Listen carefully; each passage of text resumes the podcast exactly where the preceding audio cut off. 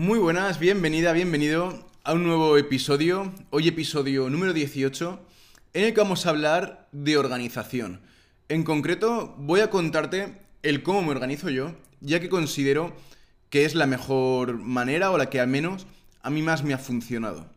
A nivel personal nunca he sido una persona excesivamente organizada y planificada. Y una de las luchas que siempre he tenido es justamente esa, el encontrar un método, una forma de organizarme que me ayudase a sacar las tareas adelante, que me ayudase a no procrastinar y que me ayudase a fin de cuentas a mantenerme al día y hacer lo que tenía que hacer de una forma ordenada y organizada. Por lo tanto, te voy a contar lo que a mí me ha funcionado. ¿Vale? He probado de todo, las listas de tareas que todos conocemos, que sería lo más simple, ¿no? De escribir en un papel o en una aplicación digital, me da lo mismo. Un listado de todo aquello que tienes que hacer y simplemente ir haciendo e ir tachando, ¿vale? Que este es el método que prácticamente nos enseñan en las escuelas, ¿no? O siempre empleamos de forma natural, ¿vale? De forma natural decimos, vale, ¿qué tengo que hacer? Pues tengo que hacer esto, ir a comprar la comida del perro, tengo que hacer la dieta de tal persona, tengo que hacer el informe de no sé quién, tengo que hacer tales llamadas, vale. El problema de estos listados es que no sopesamos la importancia que cada tarea tiene, es decir, está al mismo nivel hacer el informe de una persona, el hacer unas campañas publicitarias, el hacer unas llamadas y el ir a comprar la comida del perro, ¿vale? Entonces, hemos de entender que cada una de estas tareas tiene una importancia y tiene un grado de relevancia muy diferente, ¿vale? Por lo tanto, los listados de tareas, lo que suele suceder es que tendemos a procrastinar aquellas tareas más importantes y las que más tiempo nos llevan.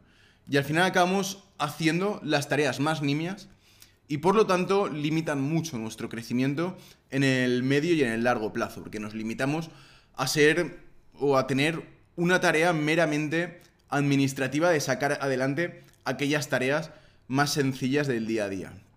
Y sobre todo lo que sucede es que olvidamos las tareas que nunca son importantes hacer en el momento, mejor dicho, nunca es urgente hacerlas en ese momento, como puedan ser estrategias pensadas en el largo plazo. Si nos dejamos llevar por las listas de tareas, lo que pasa es que el día a día nos acaba manejando, ¿vale? Y olvidamos completamente las tareas relevantes para nuestro crecimiento. ¿Vale? Por lo tanto, las listas de tareas fuera, ¿vale? Eso es una forma de sacar mucho trabajo adelante, de pensar que estás produciendo muchísimo, pero realmente no produces nada que sea valioso o que sea importante en el largo plazo. Otro de los métodos que probé en su día, cuando estuve en la búsqueda de ver cómo organizarme, fue el famoso método GTD. La verdad es que no llegué a ponerlo en práctica al 100% porque me pareció el método más complejo del mundo.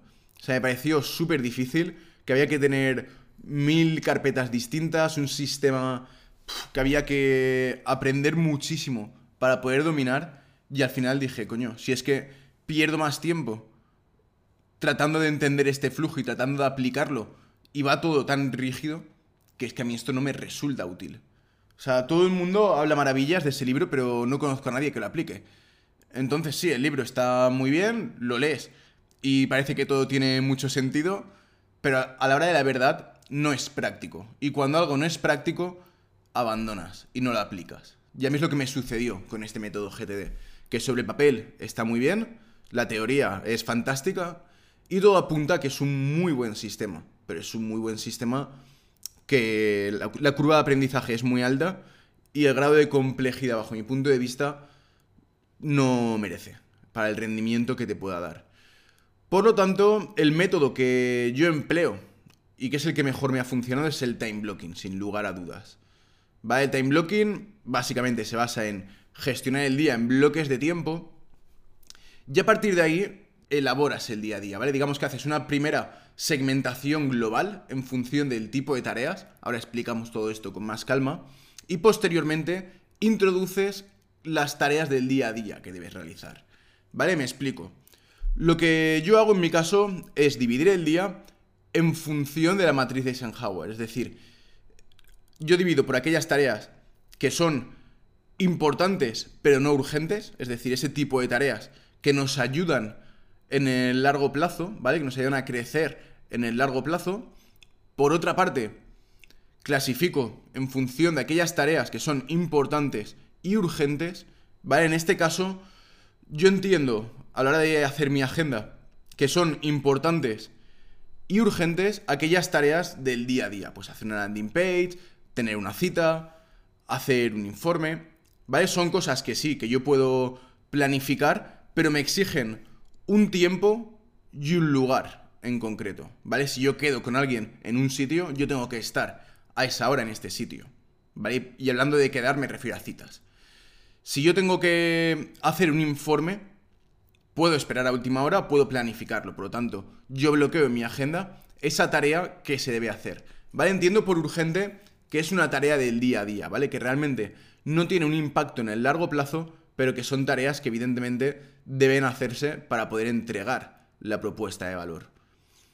¿Vale? Y luego, por supuesto, planifico lo que sería el tiempo de descanso. Es importante que dentro de nuestra agenda figuren los tiempos en los que vas a parar a comer, en los que vas a parar a entrenar y a fin de cuentas en los que te vas a dedicar a ti.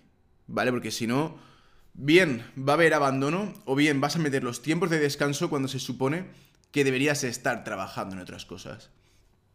El time blocking en sí mismo es un método que, o es una forma de organizarse que debemos hacerla móvil, debemos hacerla dinámica. Como cualquier sistema o como cualquier cosa que apliques en esta vida, no vas a acertar a la primera. Entonces tendrás que ir jugando y tendrás que ir viendo qué es lo que mejor va contigo y qué es lo que mejor cuadra para ti.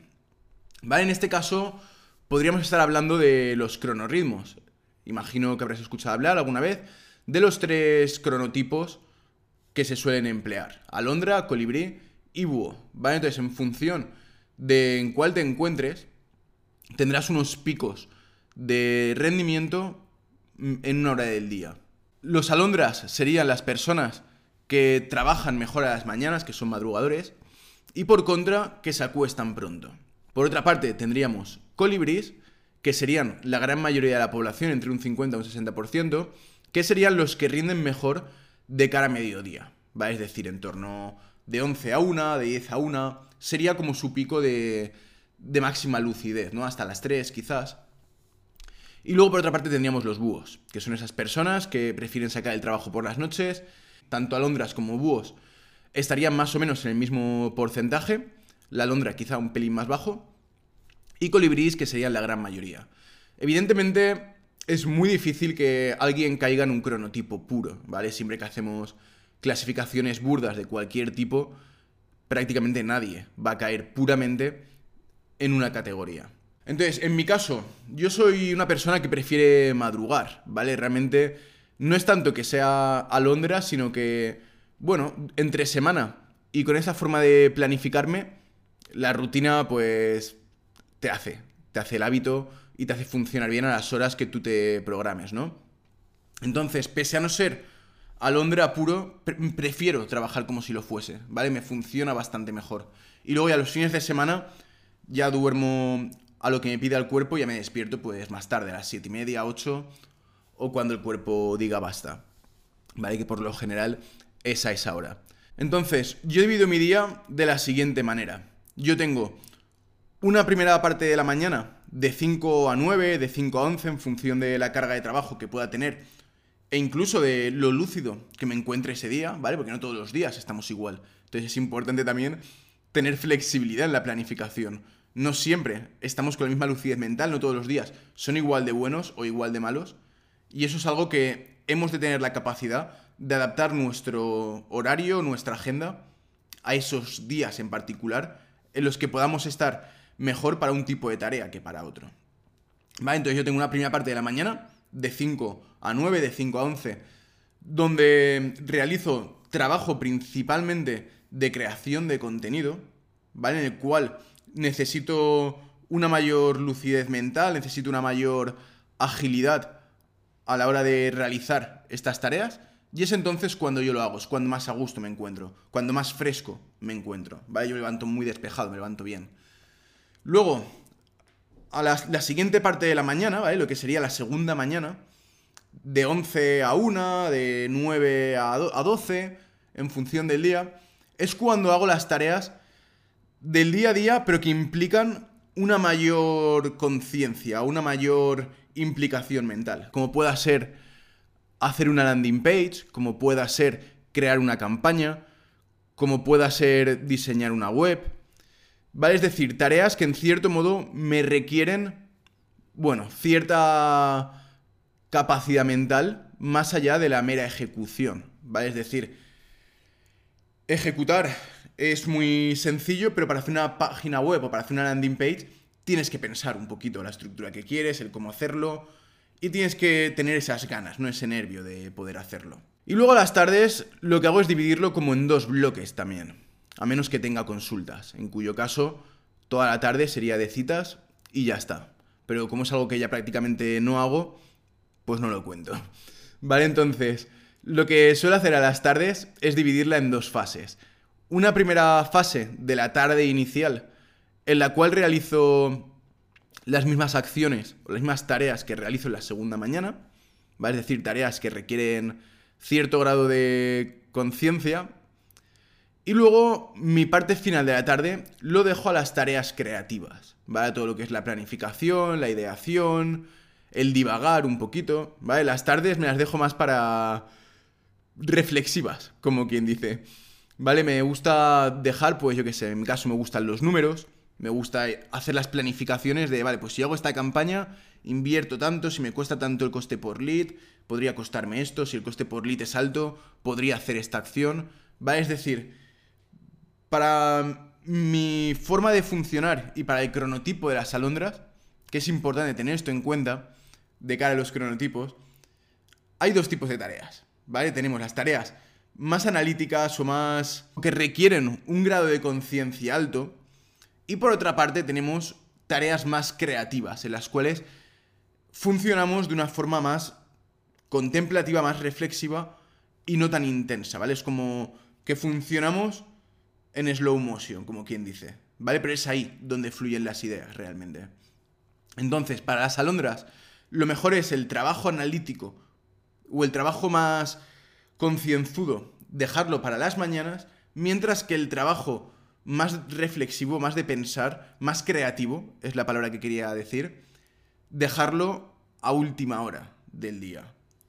¿Vale? Para los búhos sería al revés. Los búhos tendrían la parte más analítica, perdón, más creativa a las mañanas, mientras que la parte más analítica la tendrían a las tardes, ¿vale? Coincidiendo con su pico de mejor trabajo. ¿Vale? Entonces, conocer esto nos ayuda, sin lugar a dudas, a poder trabajar de una forma más eficiente en cada tarea que emprendamos. Entonces, dicho esto, lo primero que tendríamos que hacer bajo este punto de vista de organización es decir, vale, ¿cuándo voy a hacer yo citas? ¿Cuándo voy a trabajar yo en mi negocio a largo plazo? ¿Y cuándo voy yo a dedicarme a pensar en mi negocio? Es decir, tendremos un bloque de aspectos importantes que hemos de realizar en nuestro negocio para el crecimiento a largo plazo, eso tiene que quedar calendarizado. Tendremos otro bloque en el cual realizaremos esas tareas más reactivas, más del día a día, como pueda ser pasar consulta, como pueda ser realizar el trabajo que la consulta te pide, ¿vale? Pues evidentemente si tú haces una cita, luego tienes que hacer un informe, ¿vale? Por lo tanto, eso tiene que quedar también marcado en tu agenda. Y tiene que haber un tiempo para la reflexión, para la planificación de lo que sería tu negocio. ¿Vale? Entonces, lo primero que hacemos es delimitar en nuestro calendario estos bloques de tiempo. Y hemos de hacerlo en bloques de tiempo amplios. ¿Vale? Nada de una hora para pasar citas, luego una horita para planificar, una horita para el crecimiento a largo plazo. No. Bloques largos de 3, 4 horas y que quede el día lo más visible posible en tres únicos trozos. ¿Vale? Que no haya muchos muchos intercambios entre tareas, ¿vale? Ya que el saltar entre tipo de tareas nos va a hacer menos eficiente. Es mucho mejor hacer las tareas como una cadena de producción. De, oye, primero todo lo urgente, luego todo lo importante, luego todo planificación, ¿vale? Entonces, de esta forma, cuando tú entras en el estado mental que requiere ese tipo de tarea, se hace mucho más sencillo, porque estás justo en la, en la frecuencia, como quien dice, que debes tener para sacar ese tipo de tarea adelante, ¿vale? Entonces, muy importante que no haya muchos rotos en el calendario en ese aspecto. Y una vez tenemos hecho estos bloques, estos grandes bloques, es ahí donde comenzamos a diseñar nuestro día a día. Encima de esa plantilla inicial es cuando comenzamos a poner, vale, pues en mis tareas urgentes, cita con María, cita con Pepe, cita con Juan, ¿vale? Y es ahí donde tú vas creando tu día a día, ¿vale? Pero la gracia de esto es que tú te has hecho dueño de tu tiempo previamente, porque eres tú quien va a decidir lo que va a hacer en cada momento del día. Luego ya la cita será con María, con Juan, con Pepe, Vanessa, eso da lo mismo, ¿vale? Pero tú te has hecho dueño de tu tiempo y no vas metiendo citas donde hay un hueco, que es lo que suele pasar, que cuando tú no tienes tu agenda o tu plantilla global creada de antemano, la gente te dice, oye, ¿puedes el día? Bueno, sí, no tengo nada apuntado. Claro, no tienes nada apuntado porque no te has planificado. Entonces, ¿qué sucede? Que tu agenda la crean otros en lugar de crearla tú. Y, y empiezas a tener un horario con huecos entre medio, un horario que no te viene bien, un, un horario que te acaba amargando, porque es como, jolín, no me apetece estar ahora pasando citas porque no es mi momento de pasar citas, tendría que estar haciendo otras cosas. Bueno, es tu culpa, ¿vale? O sea, al final has sido tú quien ha dado esas citas en ese momento, o si te agenda otra persona las citas y te las pone donde no te viene bien, también es culpa tuya, porque al final no le has dado las pautas claras de cuándo tú vas a trabajar en según qué cosas. Entonces, es fundamental que creemos esta plantilla inicial. O sea, es importantísimo que nos hagamos responsables en ese punto de decir, vale, pero ¿cuándo voy a estar yo haciendo qué cosas? Y luego ya rellenamos el día a día con esas tareas. Ahí sí que podemos ya incorporar tareas de una hora, de media hora, ¿vale? Y tareas, bueno, que nos lleven menos tiempo. Porque aquí sí son tareas y no son bloques de tiempo. ¿Vale? Entonces, fundamental, bajo mi punto de vista, este tipo de organización en el que primero hago la base y luego comienzo a incorporar los detalles, ¿no? Empiezo a incorporar el día a día. Y esta es la forma en la que yo me organizo y en la que yo creo que, que es sin duda la mejor, la más óptima. Evidentemente es mi forma. Si no es la que yo considero más óptima o más oportuna, algo muy mal estaría haciendo. Yo te animo a que la pruebes, a que la implementes. Yo es la que enseño también a mis alumnos. Y cuando la ponen en práctica, todo el mundo me dice que su rendimiento mejora considerablemente. ¿Vale? Que su, no tanto el rendimiento, sino la capacidad de sacar trabajo adelante, que a fin de cuentas es rendimiento, ¿no? Por lo tanto, estoy seguro que a ti también te puede ayudar y te animo a que apliques este sistema, al menos probarlo, que le des la oportunidad y vas a ver cómo te ayuda a ser más eficiente, a rendir de mejor manera y a sacar más trabajo adelante. Espero como siempre que este episodio te haya sido útil, que sobre todo que sea aplicable, que sea aprovechable y como siempre agradecer tus comentarios, tu feedback, tus valoraciones y todo lo que me puedas decir será siempre bien recibido. Así que hasta aquí el episodio de hoy y nos vemos mañana con más y mejor.